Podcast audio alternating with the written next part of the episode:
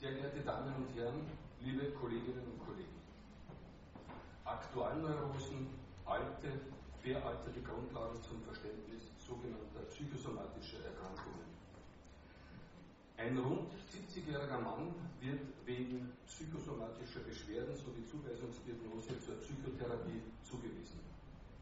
Vielfältige körperliche Beschwerden wie nächtliche Schweißausbrüche, Stuhlunregelmäßigkeiten, Kopfschmerzen, Hitzegefühl nach dem Essen, Ohrensausen und so fort plagen den Betroffenen seit mehreren Jahren. Eine Vielzahl teils aufwendiger und kostspieliger medizinisch-diagnostischer Untersuchungen verlief bislang ohne Ergebnisse, ohne Befund. Der Betroffene leidet unter massiven hypochondrischen Ängsten und Zwängen. Seine alltäglichen Aktivitäten werden in einem für ihn immer unerträglicheren und zutiefst beschämenden Ausmaß eingeschränkt. Vor rund zehn Jahren musste er sich wegen eines Dickdarmkarzinoms eine Operation unterziehen. Er gilt mittlerweile als geheilt. Ein psychosomatisch Erkrankter. Und was heißt das überhaupt? Dass die körperlichen Affektionen Symptomcharakter haben. Bei psychosomatischen Krankheiten ist das der Fall, so die weit verbreitete Auffassung. Dabei wird ein zugrunde liegendes intrapsychisches, konflikthaftes Geschehen angenommen. Der Körper spricht mittels seiner Affektionen und wendet sich an ein Gegenüber. Oberbeck formuliert das so, ich zitiere, dass nämlich psychosomatische Störungen mit Hilfe psychoanalytisch neurosetheoretischer Ansätze zu erklären sind. Die Symptombildung hier also ähnlichen psychodynamischen Vorgängen unterliegt wie bei den neurotischen Störungen und dass sie sich von letzteren nur durch die Wahl des Organismus als Symptomstätte unterscheiden. Zitat Ende. Folglich bringt Unbewusstes, äh, folglich bringt sich Unbewusstes in körperlichen Symptomen zum Ausdruck, wie bei der psychoneurotischen Konversion. Mein Verständnis, psychosomatische Erkrankungen ist bislang ganz in diesem mutmaßlichen Kommensens gewesen. Aber ist auch Krebs eine psychosomatische Erkrankung, Erkrankung, wie manche annehmen? Gibt es gar eine Krebspersönlichkeit? Dazu möchte ich hier anmerken, dass unter Bezugnahme auf psychoanalytische Konzeptionen wilde Spekulationen angestellt wurden und werden. Die pathogenetischen somatischen Vorgänge bei Erkrankungen wie Krebs oder bei sogenannten Autoaggressionserkrankungen mögen dazu verführen. Dabei handelt es sich aber um eine große, grobe Verzerrung der psychoanalytischen Ansätze. Während der Vorarbeiten zu diesem Text bin ich dann auf eine Schrift von Raymond Boris gestoßen. Darin heißt es, dass Sigmund Freud bei den Aktualneurosen körperliche Affektionen beschreibt, mhm. die man heute als psychosomatische Krankheiten bezeichnen würde. Bohrens zitiert folgende Stelle aus Freuds Vorlesung. Aber die Symptome, so Freud, der Aktualneurosen, ein Kopfdruck, eine Schmerzempfindung, eine, ein Reizzustand in einem Organ, die Schwächung oder Hemmung einer Funktion haben keinen Sinn, keine psychische Bedeutung. Sie äußern sich nicht nur vorwiegend am Körper, wie auch zum Beispiel die hysterischen Symptome, sondern sie sind auch selbst durchaus körperliche Vorgänge, bei deren Entstehung alle die komplizierten seelischen Mechanismen, die wir kennengelernt haben, entfallen. Sie sind also wirklich das, wofür man die psychoneurotischen Symptome so lange gehalten hat. Zitat Ende. Konsequenterweise, so Bohrens, vertrat Freud die Auffassung, dass psychosomatische Störungen nicht verstehen und nicht deutbar, psychoanalytisch nicht zugänglich sind.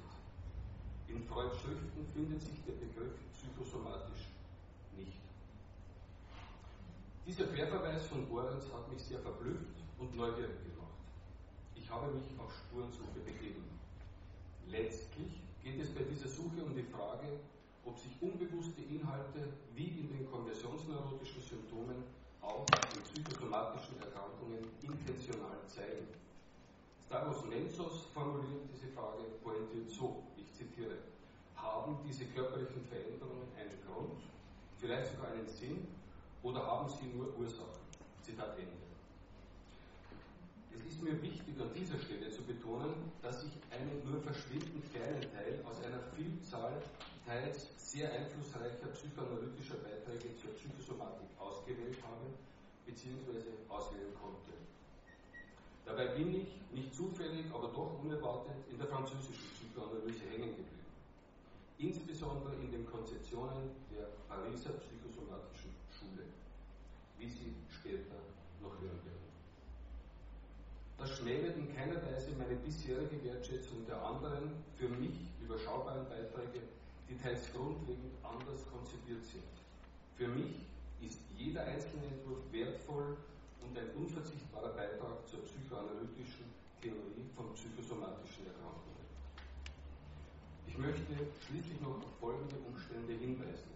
Die psychosomatischen Krankheitsbilder sind im Laufe der Zeit sukzessive erweitert worden. Schlussendlich ist für manche jede Erkrankung zumindest auch psychisch verursacht. Ein weiterer und bedauerlicher Umstand ist, dass die psychoanalytische Psychosomatik in den vergangenen Jahrzehnten an Bedeutung verloren hat. Es ist unübersehbar, dass die psychosomatische Forschung und Therapie mittlerweile von anderen dominiert wird.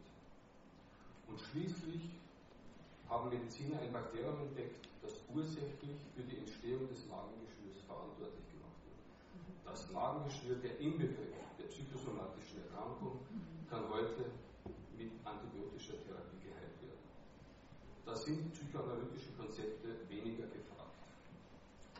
Sigmund Freud. Mit seinem Entwurf der Aktualneurosen beschreibt Freud eine Neuroseform, bei der irgendwie alles anders ist und die keine Neurose mehr ist. Plötzlich spielen die infantilen Konflikte keine Rolle mehr, ausschließlich die Gegenwart ist maßgeblich. Seelische Vorgänge treten in ihrer Bedeutung hinter körperliche Vorgänge zurück. Freud entwirft mit den Aktualneurosen, denen er die Angstneurose, die Neurasthenie und später auch die Hypochondrie zuordnet, eine eigene nosologische Einheit. Dabei grenzt er diese Neurosenform gegen die hysterische bzw. psychoneurotische Konversion ab, ringt aber mit dieser Abgrenzung. An Fließ schreibt er, ich zitiere, es ist wieder eine Art von Konversion bei der Angstneurose wie bei der Hysterie. Obwohl es bei der Hysterie die psychische Erregung ist, die einen falschen Weg geht, ausschließlich ins Somatische. Bei der Angstneurose hingegen die physische Spannung es ist, die nicht ins Psychische gehen kann und daher auf physischem Weg verbleibt. Zitat Ende. Die psychische Erregung bei der Hysterie wird also durch einen Konflikt hervorgerufen und geht ins Körperliche. Bei der Angstneurose entsteht und verbleibt, so die Vorstellung, die Erregung im Somatischen. Ein Konflikt spielt dabei keine pathogenetische Rolle. Die Erregung ist bei beiden Formen, also Angstneurose und Hysterie, libidinöser Natur. Damit unterscheidet Freud zwischen einer libidinös körperlichen und einer libidinös psychischen Erregung und schafft eine Kluft. Siegfried Zepf geht davon aus, dass beide Konversionsarten im Kern identisch sind und sich nur hinsichtlich der Bedingungen unterscheiden, unter denen sie wirksam werden. Also entweder bei sexueller Abstinenz oder durch psychische Konflikte. Zepf äußert sich nicht weiter zum identischen Kern. Zu diesem angenommenen Kern erscheinen mir Freuds Ausführungen in der Selbstdarstellung essentiell, weshalb ich auch anschließend so umfangreich zitiere. Freud. Eine beachtenswerte Beziehung zwischen den Symptomen der Aktual- und Psychoneurosen bringt uns noch einen wichtigen Beitrag zur Kenntnis der Symptombildung bei den Letzteren. Das Symptom der Aktualneurose ist nämlich häufig der Kern und die Vorstufe des psychoneurotischen Symptoms.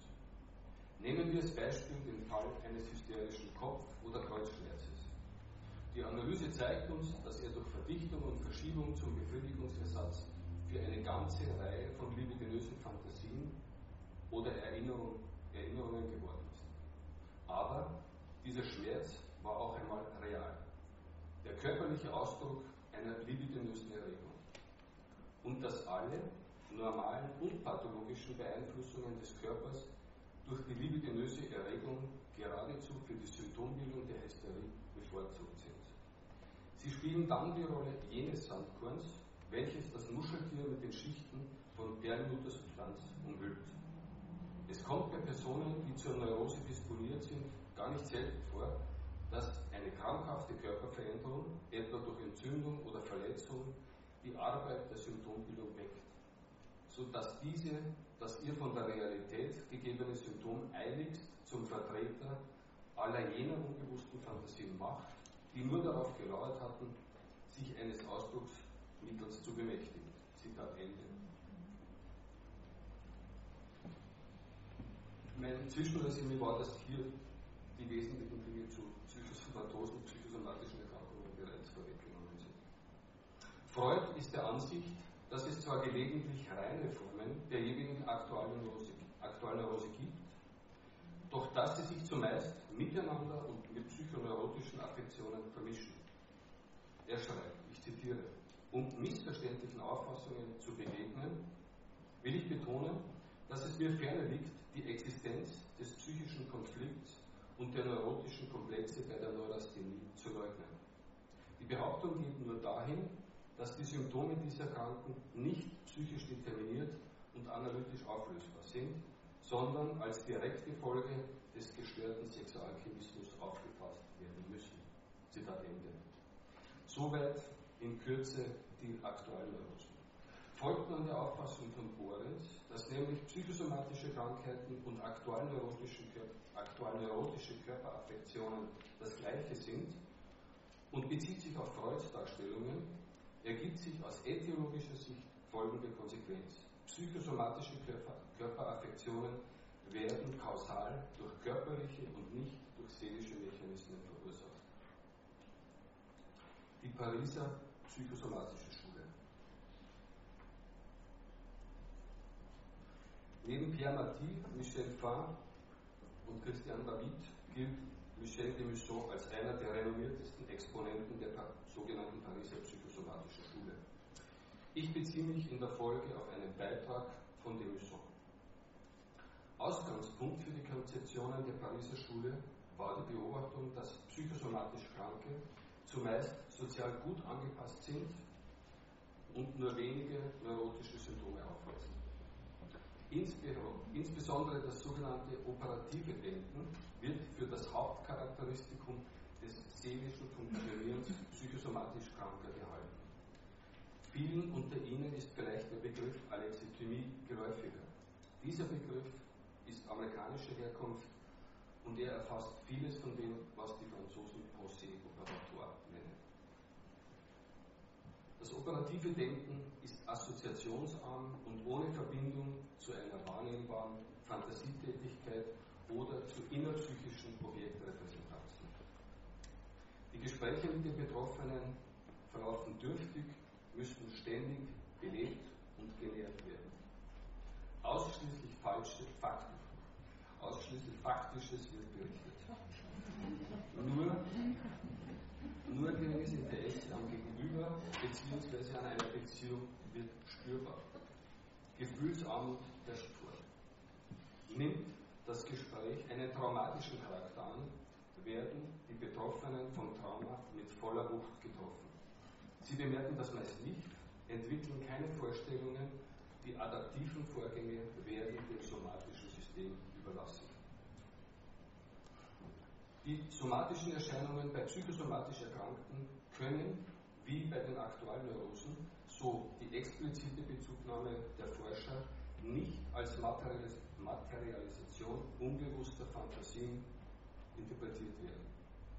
Die besondere Art des psychischen Funktionierens der Betroffenen, die für Demusson weder Neurotiker noch Psychotiker sind, verortet er genetisch wie folgt. Ich zitiere. Was ich im Sinne habe, ist der psychische Prozess, der mit der Beziehung zu äußeren Objekten zusammenhängt.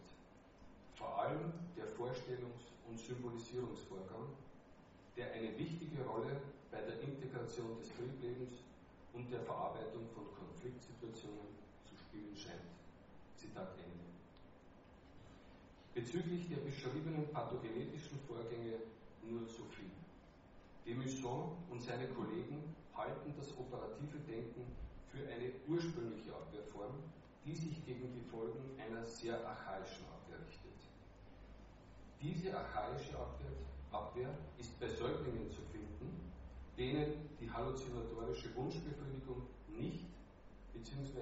nur unzureichend gelingt, weil sie entweder zu viele frustrierende Versagungserfahrungen gemacht haben oder übermäßig umsorgt wurden.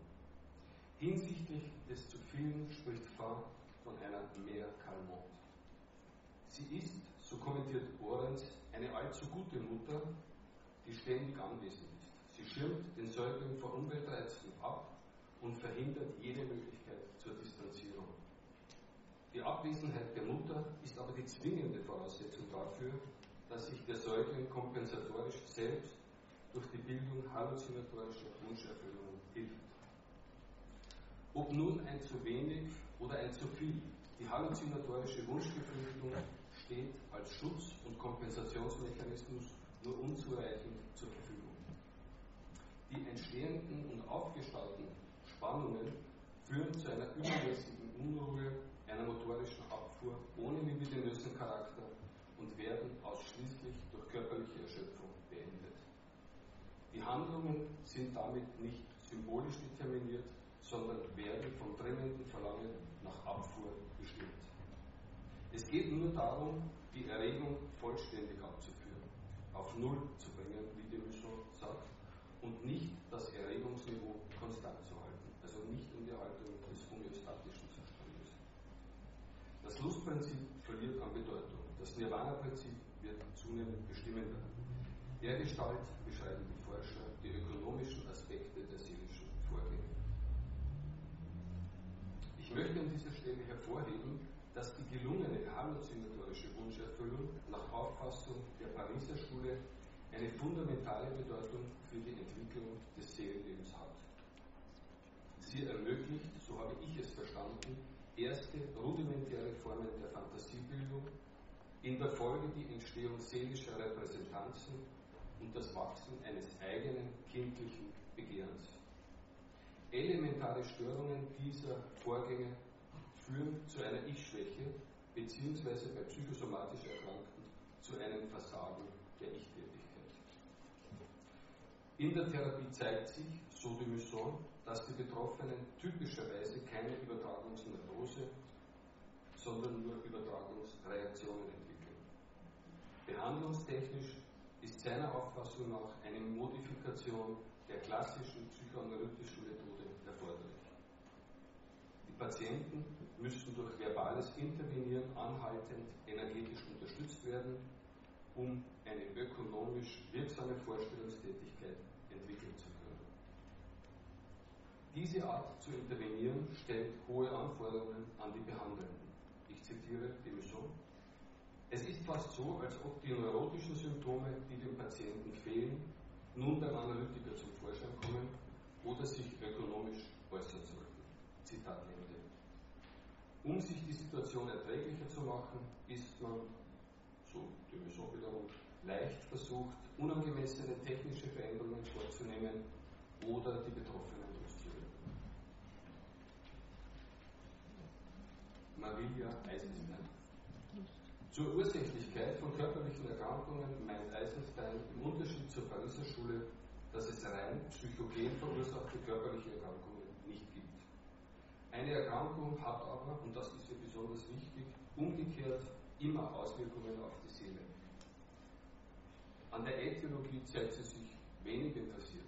Somatische Erkrankungen sind für sie multifaktoriell bedingt, etwa durch Vererbung, genetische Faktoren, organisch, umweltbedingt und auch psychisch.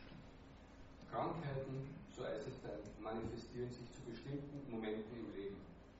Wann das ist und wie der Krankheitsverlauf ist, wird Ihrer Meinung nach von den Lebensereignissen, der Fantasie, der psychischen Geschichte des Subjekts sowie von seinen Möglichkeiten zur seelischen Verarbeitung bestimmt.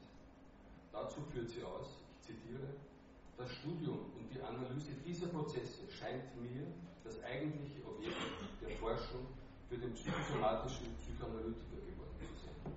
Eine einen klassischen Psychoanalytiker, der aber akzeptiert hat, sich mit Patienten zu befassen, die an somatischen Erkrankungen leiden. Zitat Ende. Eisenstein hebt hervor, dass ihr Zugang zu somatischen Erkrankungen ganz in der Tradition der Pariser Schule ein ökonomischer ist. Dabei wird mehr auf die seelischen Vorgänge und weniger auf die Symbolbedeutung von Inhalten Wert gelegt. Dazu die Autorin, ich zitiere, für mich ist die, Bedeut für mich ist die Bedeutung der Prozesse zentral, aber der Prozesse zentral. Aber diese Bedeutung kann erst nachträglich in und durch die Arbeit in der Behandlung auftauchen und damit die Reintegration des somatischen Ereignisses in die assoziativen Ketten und das Durcharbeiten erlauben. In diesem Sinn wird das Entstehen von Bedeutung ein Faktor in der Genesung der Patienten. Zitat Ende. Sie arbeitet in den Therapiestunden mit sitzenden Patienten anfangs zwei, später dreimal pro Woche. Mit liegenden Patienten zu arbeiten heißt, so heißt es denn, darauf zu vertrauen, dass eine Regression ohne Desintegration möglich ist. Eine Bedingung, die aufgrund ihrer Erfahrung bei den Erkrankten häufig nicht der Fall ist. Die Aufgabe für den Analytiker sieht sie darin, die Kranken dazu zu bringen, sich für sich selbst zu interessieren und zu erkennen, dass es sinnvoll ist, ich zitiere, über ihre Geschichte mit einem anderen Menschen nachzudenken, dank einer Objektbesetzung. Zitat Ende. Remo Borens. Abschließend komme ich auf einen mit dem Neologismus Psychoanalysomatik betitelten Beitrag von Remo Borens er vertritt darin die Auffassung, dass es zwischen dem seelischen und körperlichen eine unüberbrückbare Kluft und zu respektierende Grenzen gibt. Über diese Grenzen hinweg kann seines Erachtens keine Einheit geschaffen werden. Unter den Psychoanalytikern zieht, so Bohrens, ein Teil keine Grenzen zu psychoneurotischen Erscheinungen. Die ursächlichen Traumata werden aber früher vermutet. In den Deutungen, ich zitiere, wird sich alles um die frühe Mutter drehen, welche in den Körper des Kindes eingedrungen ist und das selbst ihre bösen Spiele treibt. Zum Beispiel Ulkuskranke, die Magenwand zernagt, Colitis-Patienten sich zu Tode bluten lässt und Asthmakranke erstickt. Zitat Ende. So seine provokante Formulierung. Ein anderer Teil, so Borens, grenzt aufgrund des mangelhaften psychoanalytischen Zugangs die psychosomatischen Erkrankungen völlig aus der Psychoanalyse aus und betreibt psychosomatische Forschung mit anderen Mitteln. In beiden Fällen handelt es sich nach Bohrens um den Versuch, sich entziehende Phänomene zu verstehen, die sich nicht im neurosepsychologischen oder medizinischen Diskurs erfassen lassen. Wiederum ein weiterer Teil würde versuchen, die Grenzen zu akzeptieren etwa die Pariser psychosomatische Schule. Er weist auf die verbreitete Neigung hin, Defektmodelle zu entwickeln. Darin erfolgen Zuschreibungen, es werden spezifische seelische Strukturen, charakteristische Konflikte, determinierte und determinierende unbewusste Konflikte angenommen. Damit in Zusammenhang steht für den Autor die Neigung, psychosomatische Gruppen, zum Beispiel Schmerzpatienten oder Essgestörte, zu bilden und den jeweiligen Gruppen bestimmte Konflikte zuzuschreiben. Diese Vorgangsweise erscheint ihm nur allzu verständlich, weil der Therapeut, ich zitiere, sich nur schwer dem Sog des psychosomatischen Schweigens und dessen widerständiger, hilfloser und hilflos machenden Realitätshaft, Rätselhaftigkeit entziehen kann. Für ihn, das ihn anstarrende Schweigen, muss er ausfüllen. Zitat Ende. Für Borens gibt es diese Gruppen nicht, sondern nur die einzelnen Subjekte, die ihr ganz subjektspezifisches Symptom entwickelt haben. Ihm ist daran gelegen, die Diskontinuität zwischen dem seelischen und somatischen zu betonen und meint, dass an den Grenzen die psychoanalytischen Konzepte zu entwickeln sind. Dabei sei die Höherbewertung des Seelischen und die Entwertung des Körperlichen aufzugeben. Psychosomatische Erscheinungen grenzt er von neurotischen Symptomen dezidiert ab. Letztere sind Bildungen des Unbewussten, sprachlich strukturiert und richten sich an das Begehren des anderen. Die psychosomatischen Phänomene hingegen, hingegen versuchen dieses Begehren zu umgehen. Er gibt ein Bild zur Differenzierung. In der Hysterie ist der Körper ein Besprochener. Bei der psychosomatischen Erscheinung ist er ein Beschriebener, damit weniger beweglich und weniger ausdrucksfähig, starrer wie eine Inschrift, wie bei einem Grabstein. Hinsichtlich, hinsichtlich, der, hinsichtlich der ursächlichen Faktoren kommt auch Bohrens an der üblichen Verdächtigen der frühen Mutter nicht vorbei. In Abgrenzung zur Mär Calmont beschreibt er die Mutter von später psychosomatisch Erkrankten als eine Mutter, die ihr Kind nicht begehrt, sondern benötigt. Ich zitiere, diese Instrumentalisierung des Kindes entspricht dann die Festlegung desselben auf eine Funktion, welche die Aufgabe hat, die Mutter zu vervollständigen. Diese Position wird nur unter größten existenziellen Ängsten und Risiken aufgegeben werden können. Zitat Ende. Und auch am Defektmodell kommt er, so hat es den Anschein, nicht vorbei. Schlussbemerkung. Ich beginne meine Schlussbemerkung salopp mit der Abwandlung einer populär gewordenen Einschätzung. Es ist alles sehr komplex.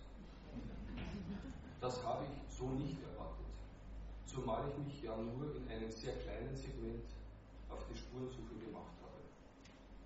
Im Kontext dieser Sigmund Freud-Vorlesungen mit dem Thema das Unbewusste im Symptom hat mich meine Suche allemal zum Schluss gebracht, dass es lohnend ist, die Aktualneurosen zu entstauben und als Grundlage zum Verständnis psychosomatischer Erkrankungen heranzuziehen. Erstens erscheint mir bei Freuds Beschreibung der Aktualneurosen dabei seine Akzentuierung auf das Gegenwärtige, auf aktuelle Gefahrensituationen wesentlich. Psychosomatische Erkrankungen manifestieren sich häufig im Zusammenhang mit signifikanten Lebensereignissen. Zweitens halte ich seine Vorstellung, dass bei den aktuellen Neurosen eine seelische Verarbeitung von somatischen Erregungen fehlt und es in der Folge zu Stauungszuständen im Körperlichen kommt, für wegweisend zum Verständnis der Körperaffektionen.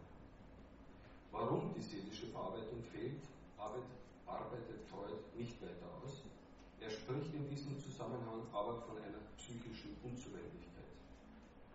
Diese Unzulänglichkeit, diese Ich-Schwäche führt die Pariser Schule auf gravierende Störungen der sich entwickelnden seelischen Vorgänge in der zurück.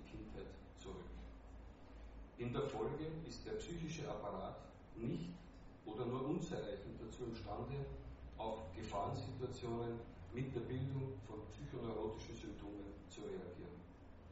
Es kommt nicht mehr zu einem Konflikt, damit auch nicht mehr zur symbolischen Darstellung.